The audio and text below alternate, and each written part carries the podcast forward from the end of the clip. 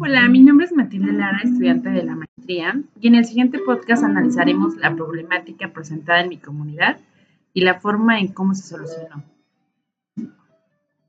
A continuación le expongo.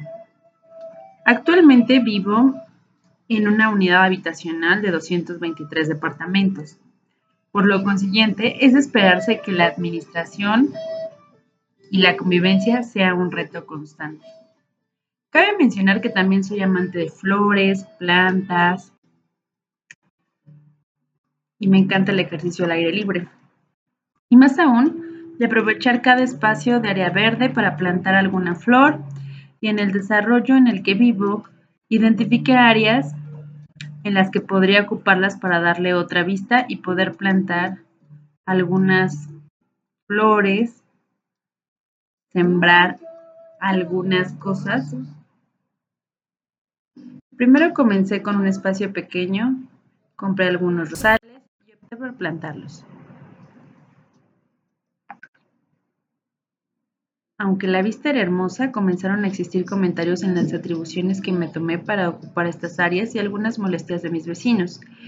El desafío consiste en que al existir más de 223 departamentos en el consenso es más difícil de progresar para la toma de decisiones en áreas comunes, pero mi punto fuerte era explotar el tercer lado del cual nos habla William Uri, el cual era identificar que quienes estaban en disputa pueden verse cegados por las emociones y en este caso de que no fueron considerados para la toma de decisiones. La inteligencia emocional fue parte importante para tratar de evitar cualquier conflicto y a través de un líder estratégico se logró ir al balcón, como el autor antes mencionado nos hace referencia. Es así como realicé la siguiente estrategia. Convoqué una junta virtual a través de una plataforma importante de poder tener áreas verdes desde todos los aspectos. Visualmente es muy atractivo y crea una convivencia en la limpieza a los niños que salgan a jugar será mucho más llamativo y sin olvidar la importancia que este tipo de acciones tienen en la naturaleza. Durante la junta mencioné las probabilidades que si no ocupaban estos espacios se podrían convertir en espacios para que la gente comenzara a colocar basura y fuera un poco de infección, que podría representar el futuro, además de los roedores que podían comenzar a, verse. Después de estos dos puntos, mi posición fue referente a una invitación de acuerdo a un calendario y horario respetando la sana distancia para que todos los vecinos interesados bajaran a plantar algunas flores. Posteriormente, procedí a una votación para saber cuáles eran sus puntos de vista y algunas recomendaciones que nos pudieran hacer para este proyecto llamado Convivencia Verde.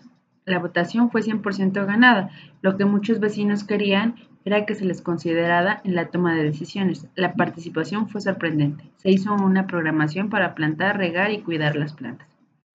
Se mandaron los acuerdos vía electrónica y se procedió con la formalización de un calendario para que cada uno de los vecinos tuviera participación y filiación al desarrollo.